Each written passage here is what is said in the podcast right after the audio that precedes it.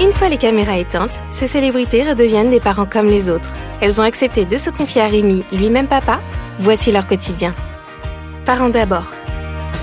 Bonjour à tous, nouvel épisode de ce podcast que vous écoutez depuis désormais trois saisons. Merci encore pour votre fidélité. J'ai le plaisir de recevoir aujourd'hui une comédienne très populaire. Elle a été révélée dans la série Plus belle la vie où elle a joué pendant plus de 15 ans, mais sa carrière évidemment ne se résume pas à cela. Elle a depuis intégré le casting de section de recherche dont le final sera diffusé dans quelques jours sur TF1. Elle a également écrit un livre, participé à Danse avec les stars, joué un premier one-woman show il y a quelques années et planche actuellement sur son deuxième. Bref, c'est une artiste multicasquette que j'ai aujourd'hui à mes côtés. Il s'agit, vous l'avez reconnu, de Fabienne Cara. Bonjour Fabienne. Bonjour, merci de m'accueillir. C'est moi qui vous remercie d'avoir accepté d'être l'invité de ce euh, podcast. Le principe, il est très simple, hein, vous le connaissez. Je reçois euh, à chaque épisode une personnalité qui nous raconte son euh, quotidien de papa ou de maman, loin des caméras, avec à chaque fois une première question, toute simple. C'est la traditionnelle question d'introduction dans ce podcast. Hein, je la pose à, à tous mes invités. Est-ce que vous pouvez nous présenter rapidement et en quelques mots votre fille Quel âge a-t-elle et comment s'appelle-t-elle euh, Elle s'appelle Céleste et elle va avoir 4 mois euh, le, bah, le 6 avril. Hmm, alors seulement 4 mois, donc encore toute, toute, toute, toute, toute petite, je l'ai vu, puisqu'on peut le dire, on est ici euh, dans votre appartement. 4 mois, c'est évidemment tout petit. Euh, question là encore toute simple. Comment est-ce que vous vous sentez seulement 4 mois après cette naissance, qui est toujours un, un tsunami évidemment dans la vie d'une femme ou d'un homme Alors je me sens très bien, c'est un tsunami et à la fois c'est très naturel bizarrement. Alors je mhm. m'attendais pas à avoir un enfant, à avoir cette chance dans cette vie-là. Mhm. Je disais toujours tant pis, je, je m'y suis prise trop tard, ça sera pour euh, la prochaine vie, mais non, c'est arrivé et euh, alors c'est à la fois euh, c'est à la fois effectivement un tsunami, mais ça a plus été un, un tsunami physique, j'ai envie de dire parce qu'une grossesse c'est pas rien et, et, et oui et non, parce qu'en fait, ça se passe très bien. J'ai eu la chance de récupérer euh, au final assez vite. Et, euh, et puis, ça se fait assez simplement. J'ai la chance d'avoir euh, ma sœur qui, qui m'aide aussi de temps en temps pour la garder. Donc, ça me, ça me fait pas des contraintes énormes. Par mmh. contre, oui, je suis maman solo. Donc, mmh. il faut, c'est quand même plus dur que je pense que s'il y avait un papa. Est-ce qu'il y a eu comme un baby blues? Parce que ça, ça peut arriver. Est-ce qu'il y a eu des moments un peu compliqués où vous vous êtes dit, ces quatre derniers mois, là, c'est trop difficile, je vais, je vais pas y arriver? Alors, je ne sais pas si on peut mettre ça sur le compte du baby blues. Mmh. Euh, par contre, je, je, je, me refuse à dire que ce sont les hormones. Il y a eu un moment très difficile, effectivement, c'était à la clinique à Santa Maria à Nice. Euh, ben, mais je pense que c'était dur tout court parce que j'ai attrapé le Covid. Euh, mmh. quelques jours avant, hein, c'est ça, sur ouais, un tournage. Quelques jours avant le moment où je vais rentrer, euh, juste quelques jours avant mon retour. Donc j'ai été euh, positive la veille au soir à 22h30 et mon, mon, train était le lendemain à 9h. Donc je n'ai pas pu remonter à Paris. je n'ai pas pu accoucher à Paris comme c'était prévu. Là où vous aviez prévu d'accoucher. Voilà, là où tout Donc, était improvisation de dernière minute. Complètement. Donc j'étais bloquée à Nice et, euh, et seule. Hein. Euh, bon, j'étais déjà seule avant, mais euh, là c'est encore plus seule. Et euh, donc là, ça a été très très dur, très très très très dur. Je pense que j'ai touché le fond. Euh, je me suis... Pas de famille, du coup, non, pas de sœur, pas de maman, pas de papa avec vous. Personne. Mmh. Enfin, j'avais une amie qui habitait Nice, heureusement, et un ami enfin j'avais j'ai des amis là-bas mais c'était euh, enfin c'est toujours euh, quand c'est des amis c'est c'est c'est très rassurant mais à la fois c'est le néant quand même. C'est c'est voilà c'est seul pas, pas de papa pas de maman pas de pas de conjoint euh, personne. Et voilà, ça a été très très très très dur. Mmh, euh, mmh. et ça a été très dur aussi quelques jours à la clinique j'étais seule. Donc j'étais euh, covidée je sais pas si ça se dit mais en tout cas j'avais le covid. Donc en isolement euh, et très peu aidée par par les sages-femmes de par le fait que je sois que j'avais le covid même si j'avais aucun symptôme et, euh, et j'avais la césarienne, donc euh, j'ai vraiment morflé, vraiment. Mmh. Après, ça, ça a été, mais euh, c'est passage-là, je sais pas si c'est du baby blues, mais en tout cas, c'était du blues tout court. Des moments, hein, oui, compliqués. ouais, très. Alors, Fabienne, dans l'histoire de votre parentalité, il y a une spécificité, hein, vous l'avez dit, c'est que vous êtes une maman euh, solo. Vous l'avez raconté notamment à nos confrères de Téléstar en expliquant, hein, ce sont euh, vos mots, que euh, le papa est une personne extraordinaire, mais qui n'était pas préparé ni prête à assumer ce bébé. Alors, en respectant votre souhait de ne pas trop parler du papa, expliquez-nous comment vous avez fait ce choix, votre choix, de garder le bébé quand même, malgré l'absence du père, et donc de l'élever toute seule. Euh, alors j'étais pas prête non plus, hein. Faut, mmh. faut, faut, faut, je peux le rassurer à ce niveau-là. Mais euh, en tout cas, euh, j'ai pris ça comme un cadeau de la vie, comme un coup du destin qui me rattrape et qui me dit attends, ton destin c'est pas de pas être, de ne pas être maman. Ton destin c'est d'être maman mmh. et ton destin c'est vraiment un autre, euh, une autre énergie dans ta vie. J'avais déjà euh, changé beaucoup de choses. J'avais divorcé, j'avais arrêté Plus belle la vie. C'était mon choix. Euh, j'avais envie de me reconnecter aux choses essentielles. Et, euh, et donc, je pense que ça suivait ce qui se passe, ça suivait l'histoire. Mmh. Et, C'était euh, pas un obstacle pour vous de l'élever toute seule, que le papa ne veuille pas ah, mais ça, je savais dans, pas au début. aventure. Je savais pas au début, parce qu'au début, euh, voilà. Il était consentant. euh, non, enfin non, pas consentant pour avoir un enfant parce que je pensais pas que je pouvais en avoir. Donc pour moi, je, je n'aurais jamais d'enfant. Mais en tout cas, il était consentant pour vivre une histoire. Mmh. Donc très très consentant d'ailleurs. Mmh. Et vous en aviez parlé de ce bébé ou pas, Pas du tout, pas Est-ce du que tout, vous pas du que vous parce ne que pouviez pas avoir d'enfant C'était c'est une histoire qui qui n'avait pas commencé presque. J'ai envie de dire, euh, c'est bah, pour parler crûment, hein, la première fois que je suis tombée enceinte la première fois. Mhm. Donc euh, je pense que ce bébé avait vraiment envie de venir. Il a il a choisi ses deux géniteurs, on va dire. Et euh, et donc euh, moi quand je l'ai appris, c'était déjà un mois de grossesse et et forcément première échographie, on entend déjà le cœur. Mhm. Et, et ça fait bizarre de se dire non, on peut pas. Enfin voilà, je pouvais pas jouer avec la vie. J'avais pas le droit de, de j'avais pas le droit. Euh, euh, moi, je fais confiance à ce qui se passe et donc je ne pouvais qu'assumer. Alors bien sûr, j'avais des peurs, bien sûr que c'était Mhm. c'était ma vie, c'est mes responsabilités, c'est mon corps, etc. Mais je je, je pouvais pas passer à côté. Donc euh, donc oui, j'ai décidé de d'assumer et, euh, et ça se passe bien. Mhm. Est-ce que vous savez ce que vous lui direz à votre fille plus tard quand elle parlera de son papa, puisque forcément elle vous posera euh, des questions sur lui. Est-ce que ça vous y avez déjà pensé? Alors je lui dis déjà, hein, je lui dis déjà. Vous lui parlez évidemment. Ouais, ouais, je lui dis, je lui montre, euh, voilà, elle sait qui est son père. Après, euh, je pense qu'elle sera forte. euh, et je pense que c'est c'est dur parce que moi, ça me fait culpabiliser, en fait. Pourquoi? C'est pas vous? Ouais, mais bon, je. Je. La culpabilité ne, ne doit pas être sur de la maman? Combler beaucoup, beaucoup, beaucoup Mhm. ce manque. Euh, J'ai vu une énergéticienne qui m'a dit qu'elle avait déjà la colère de l'abandon. Donc je me suis dit, mon Dieu. La colère de la maman. Ouais. Donc elle l'a soigné, elle a fait des soins, mais. Mais euh, non, c'est vrai que du coup, je, je suis une maman louve. Je, Vous compensez. beaucoup. Mhm. Mm. Beaucoup, beaucoup. Mm. J'ai le, en plus j'ai la culpabilité de fait que j'ai fait une césarienne, j'ai la culpabilité du fait que j'ai pas allaité, donc j'ai toutes ces culpabilités là, euh, le fait d'être seule à l'élever, donc je, je lui donne énormément d'amour, Mhm. Le papa ne, ne prend pas de nouvelles, n'a pas souhaité prendre Non. de nouvelles. Mhm. Fabienne, vous, vous dégagez, c'est moi qui le dis, cette image de super maman, de femme très très forte, malgré ses quelques larmes, mais c'est aussi ça une discussion.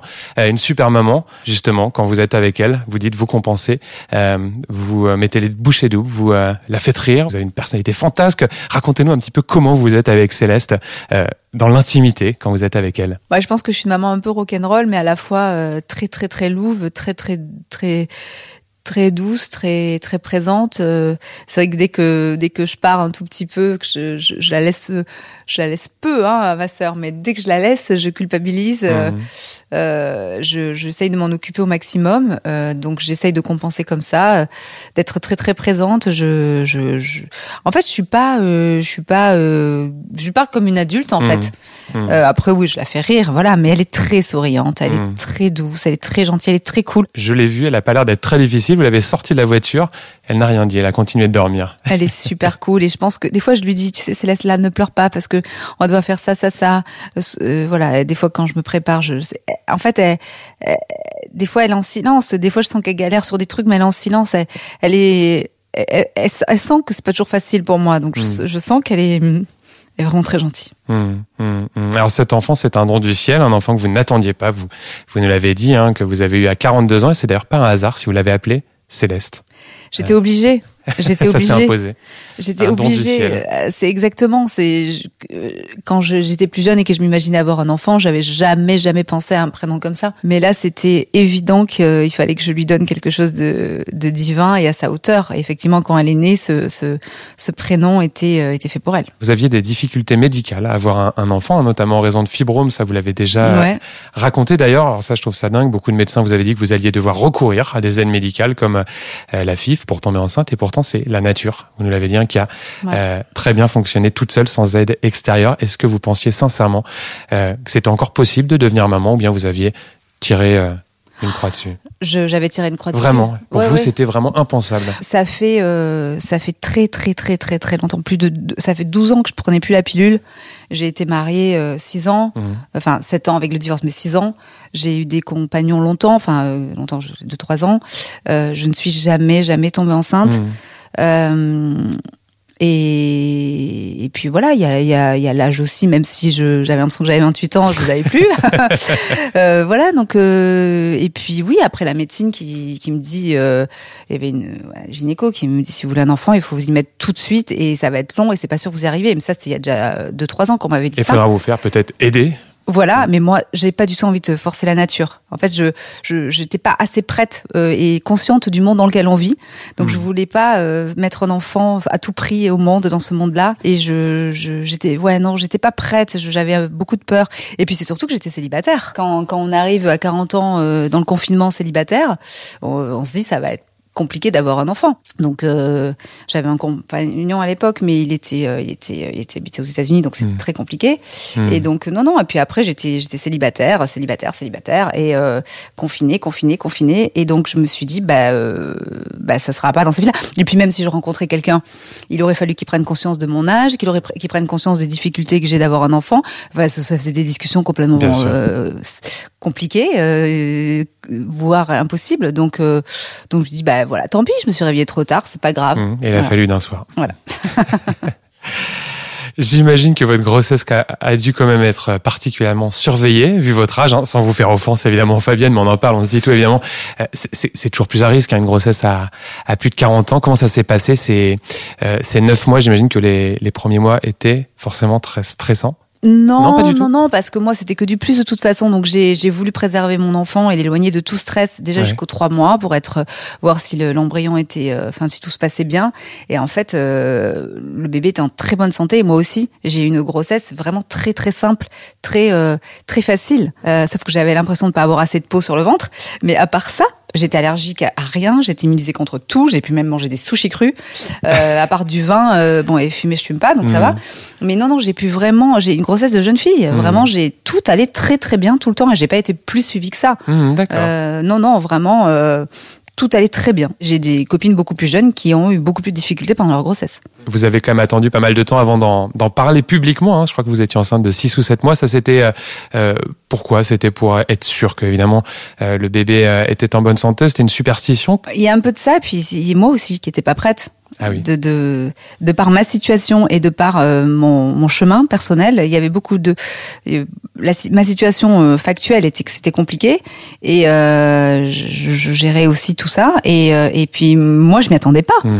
Donc en fait, il a fallu vraiment que que je m'y je m'y prépare, que je l'accepte, que euh, je me rappelle au festival de Monaco, j'étais déjà enceinte de trois mois, euh, j'avais mis une gaine, personne n'avait vu, Personne ne doit savoir. personne n'avait. Non non, mais j'ai- en fait, j'étais pas prête, Hmm. j'étais pas prête à en Est-ce qu'il y parler. avait cette peur de dire je vais être une maman solo Est-ce que ça aussi c'était une peur Ouais, bien sûr, Parce, parce que dans que le regard des gens, forcément, il peut y avoir. forcément, quand on est enceinte, euh, les gens vont de poser la question, c'est qui le père Et c'est Mm. arrivé. Et j'avais tellement peur de ça aussi, tellement pas envie d'affronter ça, que, j'ai retardé au maximum pour en parler. Et, euh, et, euh, c'est dur, en fait. C'est une honte, en fait, de de, de pas pouvoir dire qui est le père, de, de, de se dire que lui ne veut pas de cet enfant.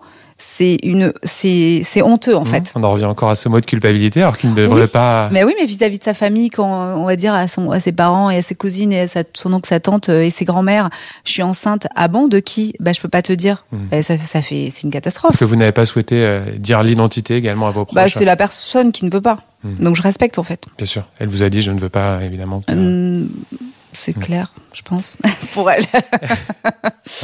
Ouais. Et vous êtes en contact avec elle ou plus du tout avec cette personne? Euh, très très peu.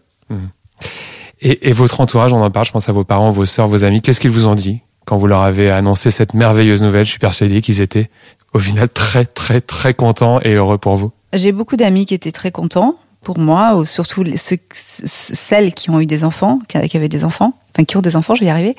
Euh, et ma, mes parents, euh, évidemment, euh, mes parents, euh, je pense que les pauvres, ils avaient fait le, le deuil d'être grands-parents, autant avec ma sœur qu'avec moi. Et, euh, et ma sœur a eu sa, sa, nièce il y, a, il y a- bientôt trois ans maintenant, Euh, sa fille, pardon, ma nièce.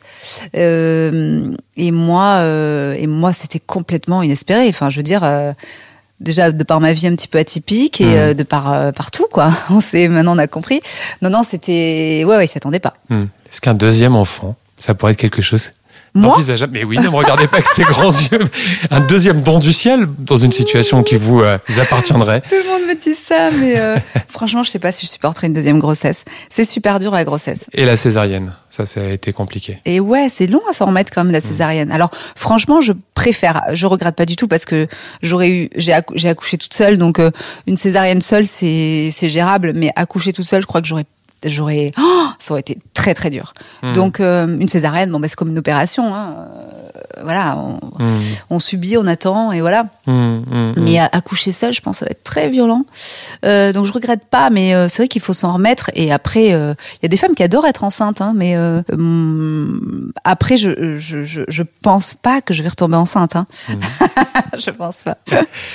Allez, j'en reviens à votre vie de maman solo, de super maman. Il y a une particularité. Décidément, vous êtes très particulière, Fabienne. C'est que vous avez choisi de vivre avec donc votre sœur euh, et votre beau-frère, qui ont euh, eux aussi une petite fille, Victoire. hein, on en a parlé. Un appartement que vous avez d'ailleurs acheté sous l'œil des caméras de M6 dans l'émission de, Stéphane Plaza. Un appartement, euh, je l'ai dit, où je suis avec vous en ce moment pour enregistrer ce podcast. Alors c'est de l'audio évidemment. Hein, on va pas montrer d'image, mais si vous deviez le décrire à ceux qui nous écoutent là en ce moment, comment vous le comment vous le feriez? Il y a deux espaces et des chacun C'est un coin. appartement en L. Mhm.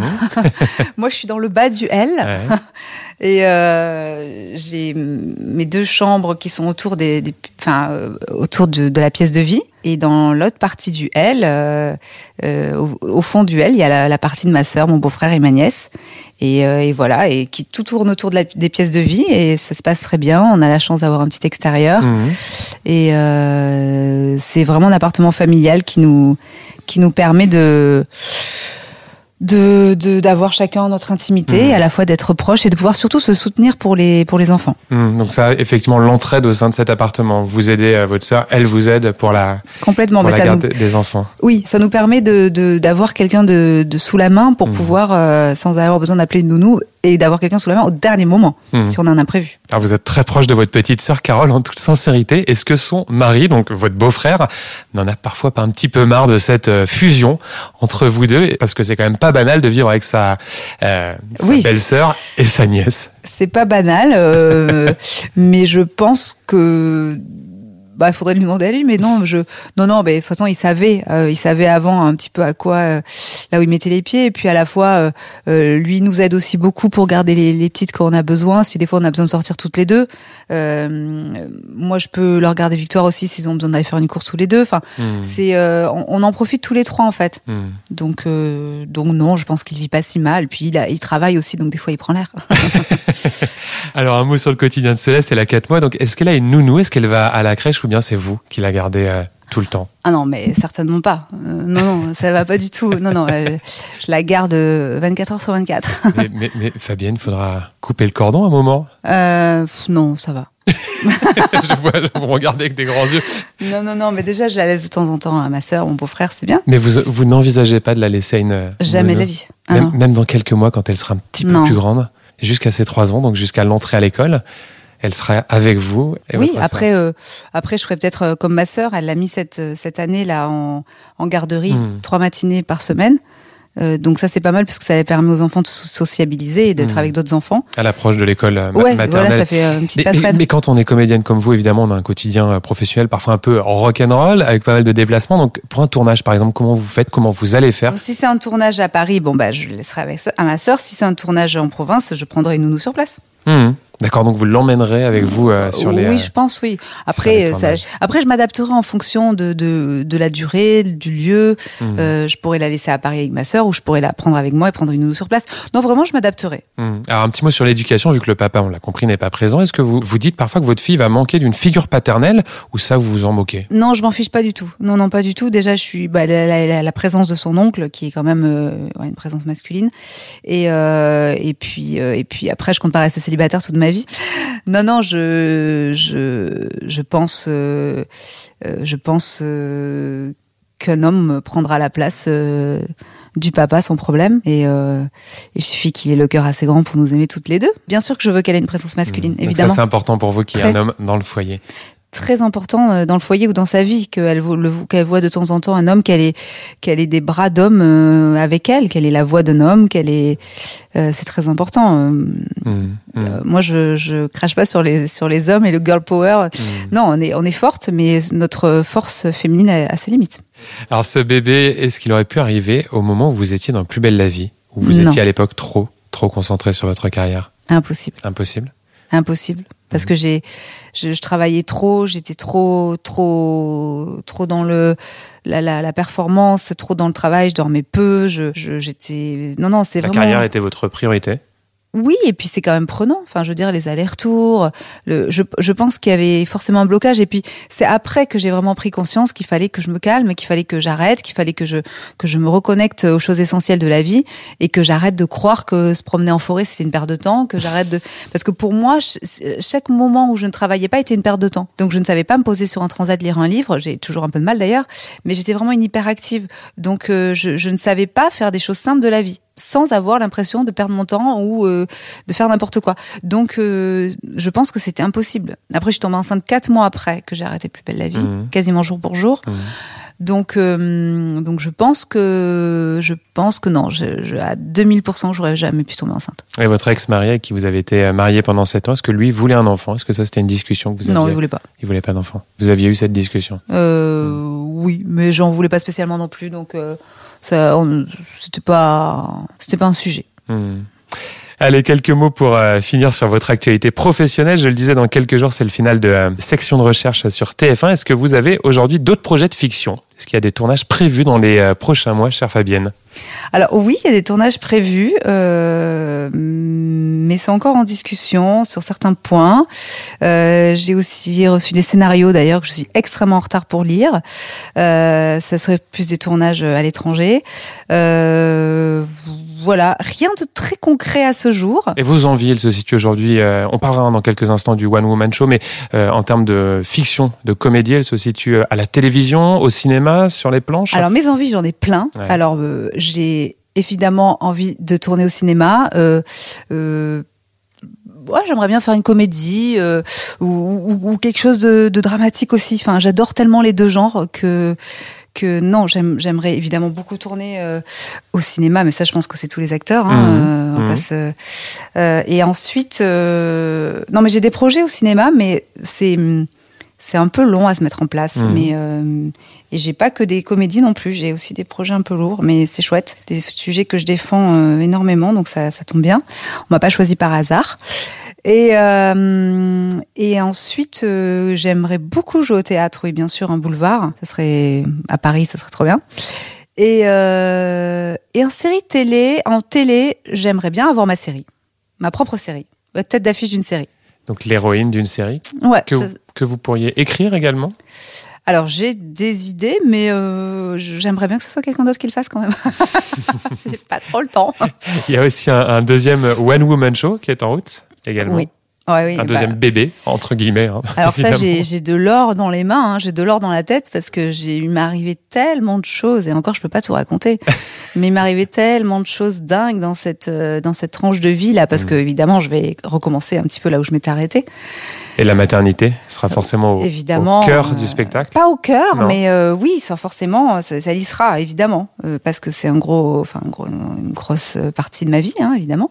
Mais euh, Est-ce que ça pourrait être un moyen de justement euh, évacuer cette culpabilité dont on a parlé en début de podcast, justement de sur scène, vider un peu son sac et euh, pour passer à autre chose et se dire je suis une super maman et je pense qu'avec le temps et l'amour, euh, tout se règle. Hmm. Donc euh, je, fais confiance à la vie, je fais confiance au temps et je fais confiance à l'amour. Donc euh, donc je suis sûre que ma fille sera très heureuse. Dans l'actualité média, on parle aujourd'hui beaucoup de Plus belle la vie hein, qui pourrait s'arrêter. On évoque également un transfert sur euh, TF1, vous le savez. Quand vous entendez parler de l'avenir de cette série, est-ce que ça vous fait encore quelque chose ou bien pas du tout Vous êtes vraiment passé totalement à autre chose? Alors, euh, en ce qui concerne tous mes amis, euh, tous mes copains, Mhm. évidemment, ça me fait quelque chose parce que il y en a qui tiennent beaucoup à, cette, à ce travail. Il y en a plein qui ont déménagé dans le sud, euh, qui ont leur vie là-bas, avec leur famille, leurs enfants. Euh, donc oui, pour euh, pour tous les copains, les techniciens, ça me touche.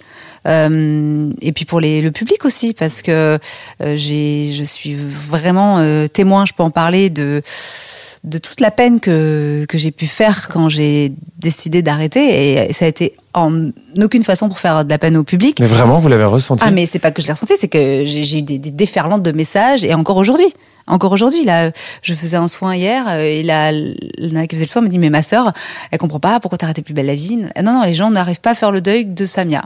C'est vraiment euh, très très très très fort. Et, et, et vous dites vraiment de la peine, c'est un mot très ah, très fort. Dans... Grave. Quand je faisais les dédicaces dans les salons du livre, je crois que minimum, hein, minimum une personne sur deux me, me témoignait euh, leur, affex, euh, leur euh, affection. Non, oui, leur affection évidemment, mais leur euh, affectation. Non, comment on dit? Leur tristesse, allez. Ils étaient affectés. Affectés. Voilà. c'est ça que je cherchais. Ils étaient très affectés par mon départ. Mmh. Et, euh, et puis, il y en a plein qui disaient oui, depuis que t'es parti, c'est plus pareil. Nanana. Non, vraiment des messages très, très, très, très forts, très touchants. Mais c'était gênant parce que Mmh. c'était gênant et j'étais obligée de m'excuser. J'étais De euh, partir de la série. J'étais obligée de m'excuser d'être partie, mais j'aurais dit voilà, je suis désolée, ça faisait 15 ans et demi, j'avais besoin de vivre un petit peu pour moi, j'avais besoin de, de souffler un petit peu, et je suis vraiment désolée, mais j'étais en train de m'excuser. Et euh, donc moi perso, oui, j'ai tourné la page parce Mhm. que c'était ma propre Mais décision. on vous Et- renvoie quand même encore parfois à cette série. Ah oui, mais ça c'est normal parce que les gens, euh, j'ai j'ai fait partie de, de la vie des gens pendant 15 ans et demi. Euh, tous les jours j'étais chez eux. Euh, pour eux, ils ont l'impression de me connaître, ils ont l'impression que je suis un peu à eux. Donc, euh, Vous la montrerez à Céleste, cette, euh, cette série. je sais, oui, bon, c'est des extraits peut-être. Euh, J'ai pas pensé. hein. Et tiens, question après la naissance de, de Céleste, puisqu'on en parle, est-ce que vous avez envoyé un faire-part à Stéphane Hénon, votre ancien partenaire de, de Plus belle la vie, avec qui vous étiez d'ailleurs en couple dans la série? Alors, j'ai pas envoyé un faire part, mais je lui ai envoyé euh, le fait qu'elle était née. Euh, mais j'ai toujours pas fait le faire part. Hein, c'est grave. Hein, il faut vraiment que je Quatre mette. mois après, oh, vous avez encore euh, ouais, il faut vraiment que je lui jusqu'à mette. six mois. je sais pas, mais je- j'y ai pensé il y a deux jours. Là, je dis vraiment, je suis, euh, je suis pas à la hauteur. Là, il faut vraiment que je, faut vraiment vraiment que je fasse en faire part. Mais euh, mais oui, il y a pas de, il y a pas de, il y a pas de règle, c'est pas grave. Même si, il est prêt dans un mois, deux mois, trois mois, c'est pas la, la terre ne va pas s'arrêter pour pour ça. L'essentiel, c'est d'avoir un souvenir avec des, des photos de d'elle quand elle était bébé. Hum, hum. Allez, pour conclure ce euh, podcast, j'aimerais vous laisser le mot de la fin, chère Fabienne. Imaginons, alors c'est toujours un peu émouvant, mais c'est une séquence que j'aime beaucoup à la fin de ce, ce podcast, que euh, dans quelques années, euh, Céleste tombe sur ce podcast, écoute voilà, la discussion euh, que l'on vient d'avoir. Quel message souhaiteriez-vous lui euh, adresser en quelques mots?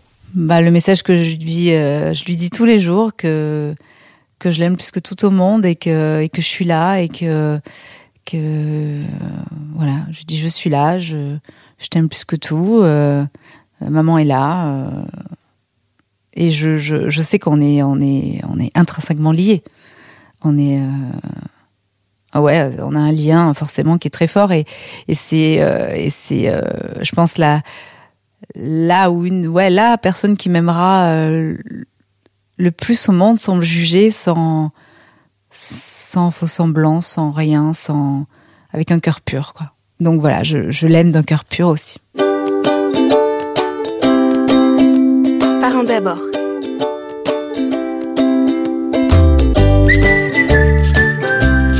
Et je rappelle que vous pouvez retrouver ce podcast sur Deezer, Spotify, Apple Podcast et toutes les plateformes de podcast.